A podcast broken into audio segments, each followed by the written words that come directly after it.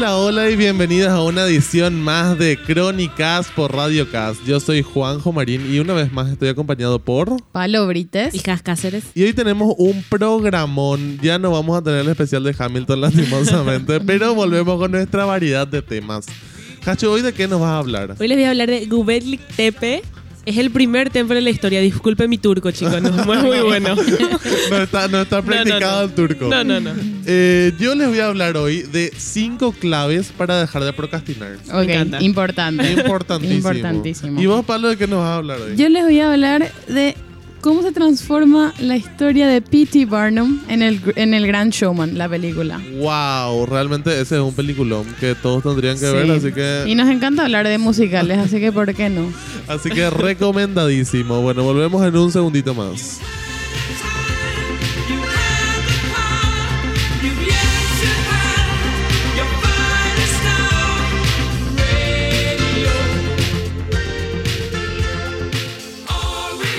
Bueno, les voy a hablar de Göbekli Tepe. Ok. Es el primer templo de la historia.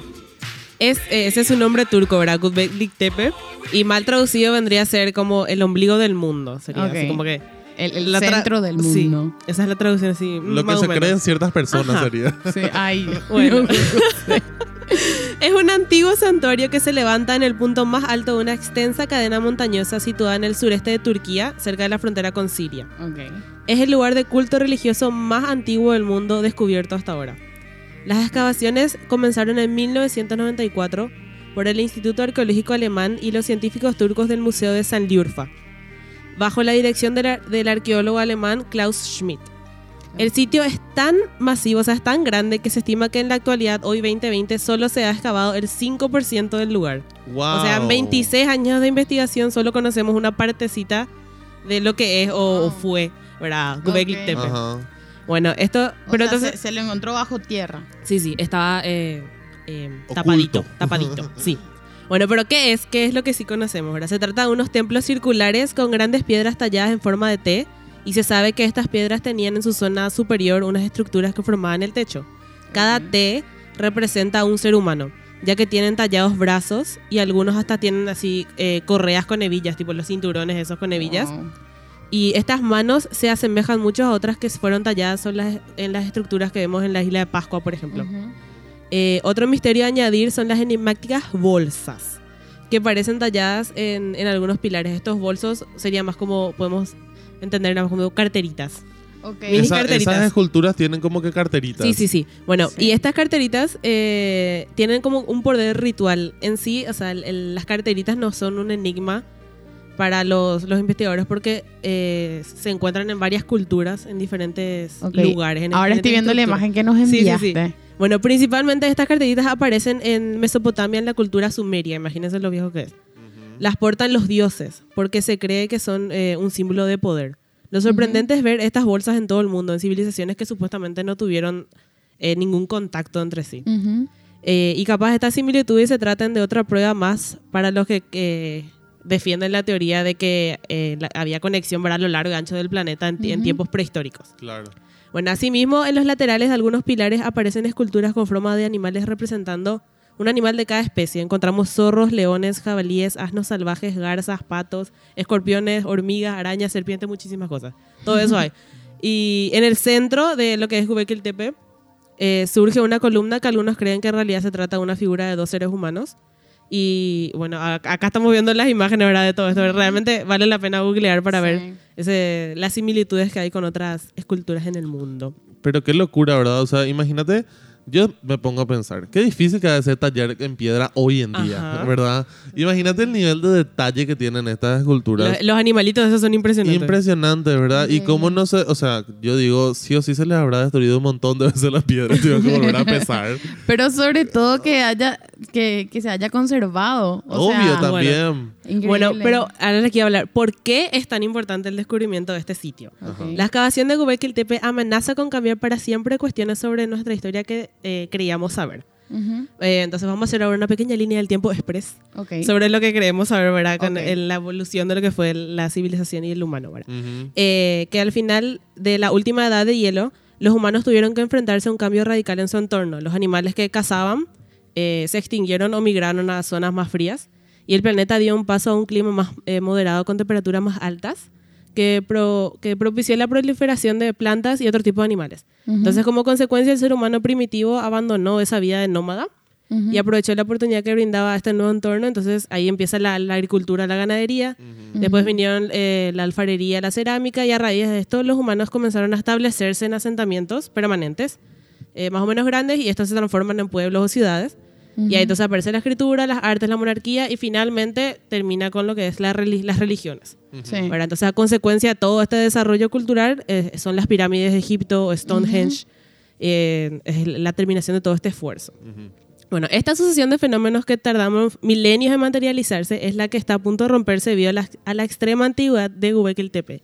Yeah. Las estimaciones realizadas por Carbono le dan una fecha de construcción alrededor de- del año 9000 antes de Cristo, Wow. justo al comienzo de la revolución neolítica y no después de esta, como debería ser. Claro. Esto quiere decir que Göbekli Tepe es 6.000 años más antiguo que Stonehenge y 6.500 años más antiguo que las pirámides de Egipto. Wow, muchísimo Ajá. tiempo antes.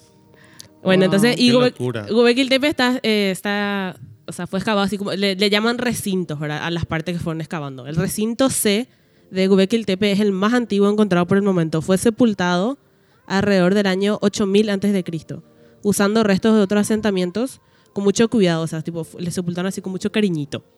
Para permanecer oculto hasta nuestros días. Ahora, ¿por qué sepultaron? ¿Por qué Wow, ocultaron? o sea, no tenemos alguien- idea. Alguien ocultó esto Sí, para que en estaba todo momento- Y lo peor es que ocultó con cuidado para que se Ajá. pueda encontrar después. Qué locura. Bueno, el, lo que sí es que es- los extractos más recientes, o sea, lo, lo más nuevo que sacaron de Göbekli es del 8200 antes de Cristo. En el momento del yacimiento fue, eh, o sea, en ese momento el yacimiento fue abandonado para siempre y no, sa- no, no- no sabemos por qué. Y tampoco conocemos la fecha de su comienzo, ¿verdad? Porque se estima que, como solo se conoce el 5% de lo que es Göbekli eh, algunos de los recintos serían más antiguos que los cuatro que están excavados hasta la fecha, remontándose a finales de la última glaciación hace unos 15.000 años, que serían 5.000 años anteriores al- a las primeras evidencias de agricultura. Wow. Wow. Entonces, no- o sea, es inmensamente más antiguo de cualquier otra cosa que existe en el Claro, planeta. o sea, y Claro. rompe todo lo que creemos. rompe O sea, todo lo que puedes creer. Las civilizaciones que ya habían existido Ajá. muchísimo antes de lo que nosotros estamos... no sé. O sea... De lo que creía no, que no- existía. o sea, No, no, no sé, no sé qué pensar ahora mismo. bueno, entonces la teoría eh, empujada por este yacimiento turco afirma que la evolución de la humanidad en esa época es justo al revés a la que pensábamos. Según Klaus Mitch, que es el que dirigió la- la- las excavaciones hasta que falleció en el 2014, este monumento se erigió como un propósito de servir como un centro religioso. Por eso es el primer templo erigido por la humanidad. Schmidt eh, argumentaba que el esfuerzo coordinado para la construcción de monolitos creó la base del trabajo para el desarrollo de sociedades complejas. Es decir, que para alcanzar el fin de erigir un monumento fue necesario crear la estructura adecuada a su construcción. Primero vino la religión, entonces, después la necesidad de proporcionar comida, que entonces sería la agricultura, la ganadería, y el alojamiento a esos trabajadores que serían los asentamientos permanentes. Entonces esto le da vuelta a la concepción original de, de la historia de la humanidad. Nuestro desarrollo comenzó como consecuencia del misticismo de los seres humanos Ujú. y no al revés. O sea, no fue lo último que llegó la Claro. religión, sino que fue lo primero, primero. que, lo primero que Claro. se hizo. Wow, qué locura. Pienso, luego existo. Bueno, y entonces esto es muy loco porque ya que según nuestra historia, lo que nosotros conocemos, cuando los cazadores recolectores se movían en grupos eh, nómadas, eh, buscando cazar algún mamífero para comer, cuando ni siquiera había agricultura ni, ni cerámica, mucho menos sociedades establecidas que tenían así esa espiritualidad la religión, Göbekli Tepe ya estaba en pie, ya existía. Y ya funcionaba como un centro religioso, ya funcionaba como una sociedad. Entonces- Inclusive para algunas sociedades incluso ya estaba oculto. claro. claro. y fue, fue tapado. Entonces, claro. entonces, bueno, y a pesar de que Tepe es reconocido como patrimonio de la humanidad en el 2018, arroja mucha luz a nuestro pasado prehistórico. Son más las preguntas que, que tenemos Sí, al respecto. sí. Entonces, No esta- es suficiente. No, No, saber, pero imagínate, yo creo que mientras más sigan excavando, más preguntas van a surgir. Claro. Claro. Entonces, o sea, no sé Y- si tantas respuestas. Exactamente. Imagínense la cantidad de, de templos entonces que existen, nosotros no sabemos. que están así en lugares súper mega No, recónditos. yo me pongo a pensar lo que puede estar oculto en el océano y ahí no hay vuelta atrás. Y, Claro. y también el no conocemos tampoco encima. Esto, o sea, ya eh, fue un grupo de estadounidenses que eh, fue el primero que vio en el 65, creo, no te quiero mentir, que vio primero la colina y dijo, ah, capaz que esto es de otra época. O sea, jamás se les ocurrió a nadie que sea tan antiguo hasta que Claro. en el 94 Klaus empezó a escabar y dijo, oh, oh, oh. Oh, Oh, oh, oiga. sorpresa. Espera un poco. ojo, hay algo acá. Bueno, entonces googleen las fotos, chicos, porque es muy interesante, es muy increíble. Sí, vamos a poner el Y- link después en el Instagram probablemente estamos para re- deletrear bien en el lugar. Sí, revolviendo la historia. Vamos a esta primera pausa y regresamos con el segundo bloque.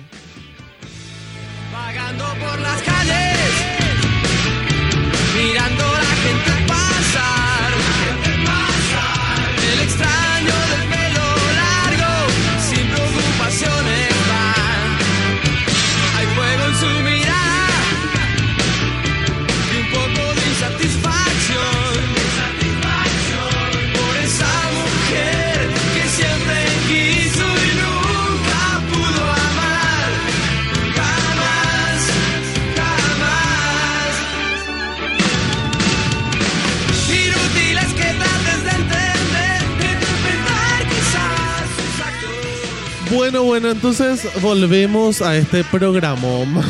y yo les voy a hablar de una cosa que yo creo que a todos nos pasa, sobre todo en este tiempo de cuarentena, ¿verdad? Sí. Yo creo que, a ver, hubo como que dos corrientes, creo yo, el- cuando empezó esta cuarentena. Una que, que decía, todos tenemos que leer un libro, todos tenemos que aprender un A idioma cocinar. O cocinar, Claro. algo tenemos que hacer en esta cuarentena. Y está la otra parte que no hizo nada.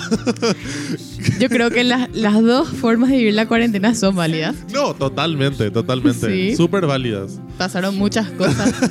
Pero claramente en el momento te tenés que hacer cargo No, de exactamente. tus responsabilidades. Entonces, hoy, ¿qué yo traigo? Yo traigo cinco claves para dejar de procrastinar. ok, ¿Verdad? importante. Bueno, pero para la gente que nos está escuchando y no sabe qué es procrastinar, ¿qué es procrastinar? Es diferir o aplazar haciendo. algo, ¿verdad? Claro. O sea, el, el decir, no, ahora no voy a hacer, voy a hacer más tarde o voy a hacer Atrasar mañana. tus responsabilidades. o, ¿Verdad? O sea, y no solamente atrasar, sino que ya se vuelve algo sistemático, ¿verdad? O sea, como que dejas para mañana, para mañana, para mañana, al final Último nunca momento. hiciste, ¿verdad? Claro, hasta que te falta medio segundo para entregar tu tarea y haces todo a última hora. Exactamente. Y lo peor es que todos hacemos una procrast- procrastinación consciente. O sea, todos sabemos que estamos dejando de hacer ciertas Mm. cosas, ¿verdad? Y no tenemos una explicación lógica del por qué. Simplemente no queremos. ¿verdad? Pero ojo que procrastinar en serio no es malo. O sea, todos necesitamos nuestro tiempo ese para no hacer nada. Sí. ¿Verdad? Pero el secreto está en entender dónde y cuándo procrastinar. Claro, el equilibrio. Exactamente. Entonces, la primera clave para dejar de procrastinar es el principio de Pareto o regla del 80-20. No sé si alguna vez escucharon de Que eso. no. No. Nunca había Explícame, escuchado de Juanjo. El, la regla, el principio de Pareto, la regla del 80-20, dice que el 20% de las actividades que vos haces es el 80% de tus resultados. O sea, de todas las actividades que vos haces, solamente el 20% te da el 80% de tus resultados. Y el resto de tus actividades te dan como que resultados más pequeñitos. Ok. Ento- Ok. Entonces, el secreto está en detectar cuáles son esas actividades que te dan ese 80% de resultados. O sea, ver, por, ejemplo. Yo estoy hoy en el colegio, ¿verdad? Y eh, digo, voy a aprender un idioma. ¿Qué pasa? Aprender un idioma me puede dar muchísimos resultados a largo plazo. ¿verdad? Entonces son grandes resultados más que, no sé, aprender a, estoy por decir algo, no- aprender a atarme el cordón, por ejemplo, no sé, ¿verdad? O sea, como que definir cuáles son las actividades más importantes que tengo que hacer. Entonces, ahí hay dos eh, métodos que puedes utilizar, como por ejemplo el método del ABC. ¿Qué significa el método del ABC? Ir numerando tus actividades de más importante a menos importante según el abecedario. O sea, de la A a la Z o a la letra X que, que decidas, ¿verdad? O sea, dependiendo de la cantidad de actividades que tenés. Ok. Y después está también la ley de las tres tareas, que es poner las tres tareas más importantes que tenés que hacer y una vez que termines agregas unas nuevas tres tareas y ir así como que de a poquito eh, decidiendo cuáles son tus las cosas más importantes que tenés que hacer. Claro, en vez de poner momento. todo de una, Exacto, poniendo de de a- a de a tres, tres. de a tres. Esto es para diferenciar cuál es mi, mi 20. Claro, o sea, tipo, ¿cuáles son las actividades más importantes y las, Las que tenés que hacer? Ok. ¿entendés? Ok. Y también eso, o sea, eso nos ayuda a definir cuáles son las consecuencias a largo plazo que tienen esas actividades, ¿verdad? Porque de eso, de, eso se trata. No tanto de las consecuencias que va a tener de hoy a mañana, sino de cómo me va a venir de acá a cinco años, por ejemplo, lo que Claro. estoy haciendo. Claro. Eh, y obviamente que esas consecuencias sean relevantes a nuestra vida, ¿verdad? Ujú. Y mm, bueno, y eso, ¿verdad? Entonces, la, la segunda clave que tenemos que, que tener es planificar nuestras tareas una noche antes.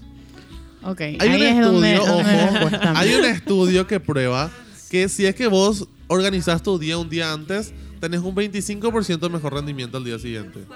Ok. O sea, ojo, imagínense lo que, lo que- lo que estamos, de lo que estamos hablando. 25% más eficiente sos al día siguiente si es que ordenás tu día para...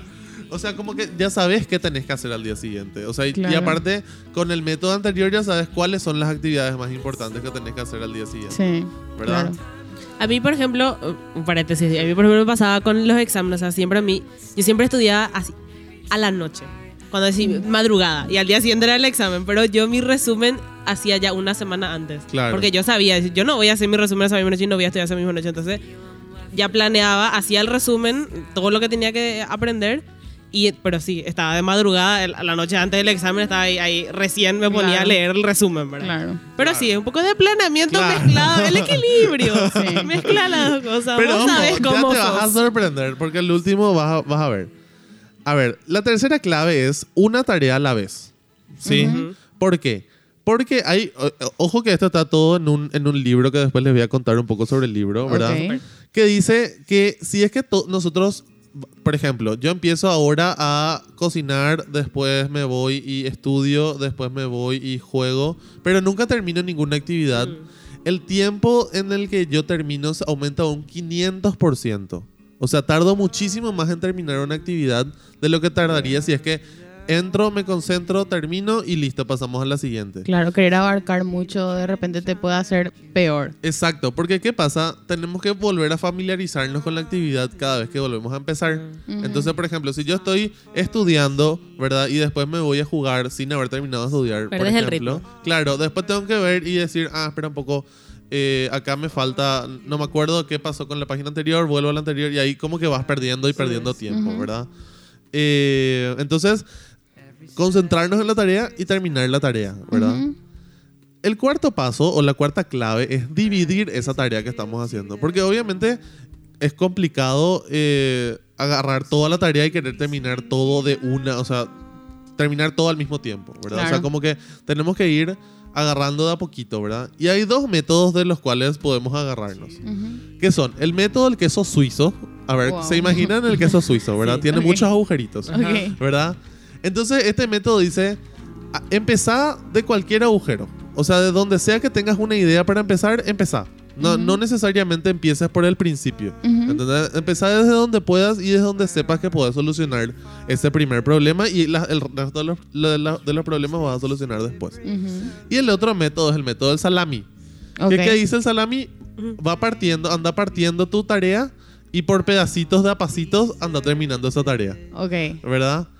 Y el último, que- y la última clave, que es lo que, lo que decía Hacho hace rato, ponete presión. Sí. Porque solamente el 2% de las personas pueden trabajar sin presión, ¿verdad? O sea, todos necesitamos un- algún tipo de presión, ¿verdad? Sí. Entonces, una, un método súper eficiente es O sea, no al ponernos- punto de, de- del estrés inmenso, claro, ahora, obviamente. obvio, o sea, ¿verdad? una Pero vez más, tipo- el equilibrio. Exacto. Pero, ¿qué, qué, qué es lo que un método súper importante? Es ponernos fechas límites, ¿verdad? Por ejemplo, si es que yo sé que mi tarea es para el viernes, yo me pongo un- una fecha límite de que para el miércoles ya, te- ya tiene que estar lista para que entonces yo pueda revisar si quiero. Ay, qué puedo- difícil. entonces es como que, bueno, obvio, es re difícil, pero es como que cuestión de ir acostumbrándonos, Claro, es un ¿verdad? hábito. Exactamente. Entonces, todos estos, estos tips, y hay muchísimos más en el libro que se llama Eat the Frog de Brian Tracy, ¿verdad? Y el- les leo lo que dice en la parte de atrás del libro, ¿verdad? Sencillamente no hay tiempo suficiente para hacer todo lo que figura en nuestra lista de pendientes. La gente que tiene éxito sabe que es imposible hacerlo todo, pero lo que es determinante sabe cómo priorizar las tareas a fin de completar cada día las más importantes. Según un viejo dicho, si la primera cosa que tienes que hacer cada mañana es tragarse un sapo, entonces le queda la satisfacción de saber que eso probablemente sea lo peor que hará en el día. ¿Verdad? ¿Y quién es Brian Tracy? Es un empresario, orador motivacional, escritor de ventas y desarrollo personal y ha escrito más de 70 libros que se han traducido a más de una docena de idiomas. Sus libros más populares son Gana lo que realmente vales, Trágate ese sapo, que es el libro del que estamos hablando, y La psicología del logro, ¿verdad? Esos son sus libros más conocidos. Entonces, eso es básicamente las cinco claves para, para dejar de procrastinar o empezar a dejar de procrastinar. Un poquitito, de a poco. Exacto. Entonces, nada, eso les quería contar, les quería dar esos consejitos, Me encanta. ¿verdad? Claro. El de las tres tareas me gusta. Claro. Fuerza a los chicos con sus tareas. Bueno, y entonces nos vamos a una brevísima pausa escuchando esta música que se llama de música ligera del cumpleañero Gustavo Cerati.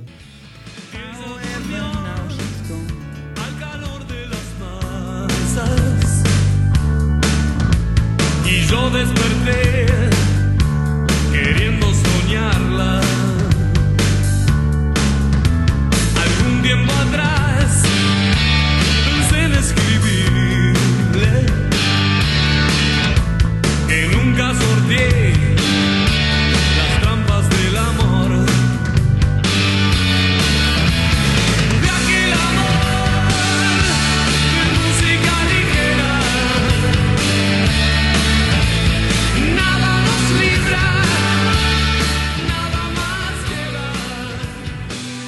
Esto era de música ligera de Soda Stereo. Yo no sabía que era el cumpleaños de Cerati hoy. Hoy es el cumple de Cerati. Wow, Cerati es Así del- que donde esté, le mandamos un saludito. Un saludo. Eh, bueno, como nosotros amamos hablar de musicales, nos encanta, es nuestro tema favorito. Yo esta, esta semana les voy a hablar de The Greatest Showman, el gran showman. Dios mío. Dios mío, es un- ah, un paréntesis, yo creo que The Great Showman fue una de esas películas que me fui a ver al cine por lo menos 3, 4 veces. Sí. Es de esas películas. es que no, no, Es muy increíble. cada vez que ves se vuelve mejor. Y nadie le, nadie le daba ni cero. No, Exacto. ¿entendés? Y no, no tuvo buenas críticas. No, no No. Le, a, a los críticos no les gustó. Pasa que era una historia real. Les voy a contar la historia. Dale. de P.T. Barnum, que eh, fue el, el maestro de este circo, ¿verdad? El tema es que a la gente no le gustó porque la, la- la historia fue muy... La historia de él fue como que pintada muy linda en comparación Mm. a, lo que, a lo que era él, ¿verdad? Lo que realmente fue. Claro. Porque Él- es una persona de verdad, chicos. Claro, la historia es real. Existió. Es más, el circo eh, se cerró hace poco nomás, en, en el 2017. En mayo del 2017 fue, fue su último show, porque por maltrato animal se cerró. Y sí. Sí, porque Sí. era uno de los últimos circos que hacía eso, que hacía Que shows con tenía con animales animales. todavía. Claro. Entonces, bueno, P.T. Barnum nació en, el, en 1810. Ujú. Él era hijo de un sastre y nieto de, de un señor que hacía estafas en la lotería de Estados Unidos. Wow. Entonces él desde chico ya estuvo dentro de todo ese mundo de la estafa, de las mentiras, de los engaños. Se acostumbró a hacer todo eso. Entonces él se dio cuenta de que podía, podía conseguir plata mediante las mentiras. Estafar Se de dio las cuenta, personas. oh. Se dio cuenta. Y lo, lo primero que hizo, o sea, su, su primera estafa, digamos, o sea, desde, desde chiquitito luego, vendía alcohol, vendía, o sea, era súper, em, ¿viste eso? Esos niños que tienen así como que la, la, la mente más allá, piensan Ajá. como que más rápido. Sí, Bueno, como que ya está, porque por lo muy- que vivió... Claro, era que- muy, como que muy astuto, era. Ajá. Bueno, lo que sí es que le, le encuentra a una señora que, que era esclava, en ese momento era, estaba permitida la esclavitud, y em, le, le compra a la señora, literalmente le compra, era una señora, ponele de 80 años y estaba ciega, y lo que hace es, se recorre Estados Unidos diciendo, esta señora tiene 161 años y era la enfermera de George Washington. Y así ganaba, ganaba contando esa historia, tipo mostrándole a la señora, a la gente, ganaba 1.500 dólares por semana. No puedo creer. 1.500 dólares por semana, ahora luego ya es una fortuna. Imagínense en ese momento. Bueno, y Wow. así, y así iba. Cuando no podías comprobar absolutamente nada. Exactamente. Está la enfermera de Washington, dijo. Y la gente, wow, y, aplaudía y le pagaba. sí, y tiene 161 años. Wow. Obvio, decía la gente. No había cédula. Sí, bueno, hasta que la señora por la edad falleció, ¿verdad? Claro. Y- no a los sus 162 años. A los 85 más o menos, ¿entendés? Entonces lo que él hace, bueno, yo igual nomás voy a lucrar de esto, dijo. Y le invitó a todo el mundo, hizo un gran show de la autopsia de la señora. Vendió entradas para eso. Y, y el, el doctor que le hizo la autopsia, la autopsia frente a todos dijo, no, esta señora tiene 80 años. O sea, ni No siquiera le pagó al doctor, ¿no? No, no, ¿entendés? Y, y bueno, ahí, ahí salió la historia de que él era un gran estafador, ¿verdad? Otra de las historias es que, bueno, compró otro esclavo, un esclavo eh, afrodescendiente. Y en, en esa época estaba, en Carolina del Sur era uno de los estados que, era, eh, que estaba a favor de la abolición de la esclavitud. Sí. Entonces cuando estaban, eh, empezaron la gira, pasaron por Carolina del Sur y se escapa. Se escapa el chico y Se escapa del lo que ese. se escapa de, de, De- sí, él, de él. De, él, ¿verdad? Porque todavía no era un circo en ese Ajá, entonces. Y él agarra y dice, no, yo voy a seguir con este show, mi ciela. Y agarra y se pinta la cara de negro y se presenta frente a la gente. No te puedo creer. Sale él diciendo. Sale él. Soy yo. Sa- Sí, hola, ya está, ¿entendés? Sorpresa, soy yo. Sí, y así se, o sea, la gente igual. La gente igual le aplaudió y le pagó. En- no le aplaudía, le Ah. pagó, no recuperó su dinero, pero él seguía haciendo, ¿entendés? Mm. Pero bueno, fue como que muy muy polémico todo este tema, pero después, con el pasar del tiempo, parece que la gente se olvidó de que él era un restafador. Y creó su circo. Se juntó con, con- con un señor, con un socio, y hicieron un circo que se llamó el gran, el, el- el show más grande del mundo. Y, así recorrió, no, y recorrió Europa, recorrió todo el mundo. Humilde. Él, pero claro que después se hizo un show, ¿verdad? Eh, un show de baile, de, de trapecistas y todo lo que vos quieras, ¿verdad? Pero empezó estafándole a la gente. Qué empezó locura. así. Y en la película lo que hicieron fue cambiar toda esa historia y nos dieron una belleza de película. Realmente. O una sea, belleza de lo único que musical. escuché que es real es que era el hijo del sastre. Exactamente. Es que eso yo siempre dije cuando veía la peli, re podrían haberle puesto nomás otro nombre. O sea, no tiene ninguna similitud con su historia. Claro. Re podría ser cualquier otro, otro nombre y veíamos la Claro. historia y nadie se iba a quejar de la Y historia. basado en. Porque sí, porque le golpeó muchísimo a la película financieramente y en, en el tema de la venta cuando recién se estrenó. Porque todo el mundo decía esto, ¿qué es esto? Claro. Claro. porque ellos vendían como la historia real de P.T. Barnum, pero no era, no es la historia real de P.T. Barnum. fantasioso. Pero Claro, porque hay películas como que están basadas en y se van un poquito de la realidad, pero esta es literalmente otra historia. claro, le hicieron ver a él como un héroe y Claro. como un campeonísimo de o la sea, vida. todos le amamos a P.T. Barnum en The Greatest Showman. en The Greatest Showman, porque claramente es Hugh Jackman y a Hugh Jackman Bueno, Gracias, lo amamos. No, no, sin hablar de Hugh Jackman igual, si no fuese él. Y sí, y, la- y en, y en la peli lo que se, se le presenta a él como un, eh, un gran demostrador de artes y de, y de talentos Exacto. y de la inclusión y de la diversidad. Que es, que, es un, que es un lindo mensaje y que es el mensaje verdadero, ¿verdad? El que, Claro. el que vale la pena. Pero él en, la- en la realidad les veía a todos sus, a todas las personas que estaban en su circo como unos Una fuente de dinero. Sí, como que básicamente Unos raros. una fuente, una- unos raros, ¿entendés? Que- Porque le tenía las tipo el freak show. sí, Esa era, era- de, de ahí salía todo el mundo. Eran los en realidad freaks. se iba a ver a los, a los raros, el Claro. freak show. Claro, ¿verdad? Nadie se iba a ver así- su talento cuando comenzó. Claro, básicamente no eran personas, eran como No. que cosas que vos te ibas a ver. y para eso como- se iban a ver a la enfermera de Washington, por ejemplo. O se fueron, pagaron para ver la autopsia Eh, de la enfermera. Exactamente. ¿Qué? Y el, el- el- el- este señor mandó a hacer una sirena, supuestamente. Era la. de- le agarró a un chimpancé muerto, disecado. Y le, le juntó con la cola de un pez. ¿Entendés? Y decía, Wow. bueno, una sirena. Y así, ¿verdad? Pero bueno, el, el musical nos gustó a todos, seamos sinceros. nos ¿Qué es lo que importa? Uno vos podés separar el musical de lo que en serio es la No, historia porque realmente. es hermoso, vale la pena mirar las canciones, la historia, el acting. No, vos- yo creo que el álbum es una de esas cosas también que te quedas dos, tres meses después de ver la película sí, y escuchás y escuchás y escuchás. y Fue el, escuchás. el, el, el álbum, de- creo que fue el 2017 o el 2018 que tuvo eh, mayor recaudación en el año, tipo en el mundo. Sí. Claro. Es más, Un musical, una película musical sobre cualquiera de los artistas que estaban en ese año. Fue el que más recaudó. Claro. no, y aparte que tiene el- la versión, la otra versión que hicieron otros Reimagine, artistas. Ese sí. es buenísimo. Exactamente, y más todavía porque en esa época, eh, o sea, eh, fue esa- en esa época fue La La Land y, y The Greatest Showman, los grandes musicales, ¿verdad? Y antes Sí. de eso, 23, eh, 23 años después hubo un, o sea, un, un musical original otra vez. O sea, antes estaban los de Disney, pero eran, eran historias muy...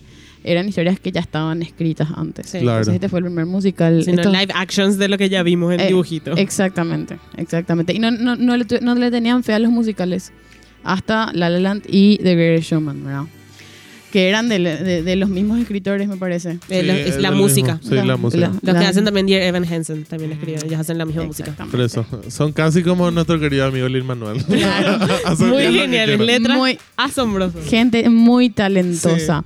Bueno, y así cerramos este programa de crónicas con esta música de The Greatest Showman, que es genial, que habla Sí, de la diversidad Ujú. y de ser uno mismo.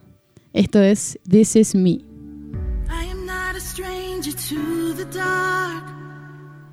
Hide away, they say, cause we don't want your broken parts. I've learned to be ashamed of all my scars. Run away, they say, no one will love you as you are. But I won't let